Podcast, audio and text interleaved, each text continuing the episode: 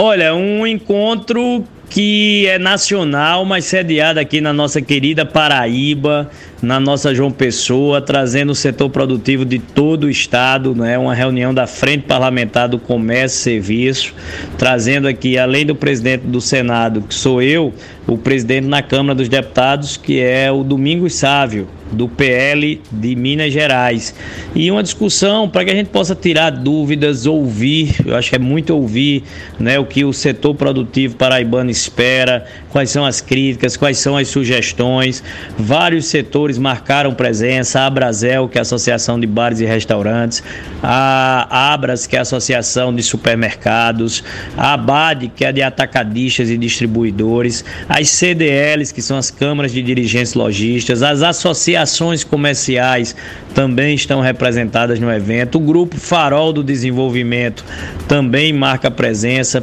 que estuda, planeja estratégias de crescimento é, da Paraíba, setores de automação e também representantes aí de, dos poderes públicos. Temos deputados, temos vereadores, temos muitos empreendedores, pequenos, médios, grandes, gente que quer entender o que está acontecendo, se preparar para as decisões do futuro e trazer, claro, também a sua voz, a sua participação, a sua contribuição para esse debate. Nós queremos uma reforma tributária que defenda quem produz,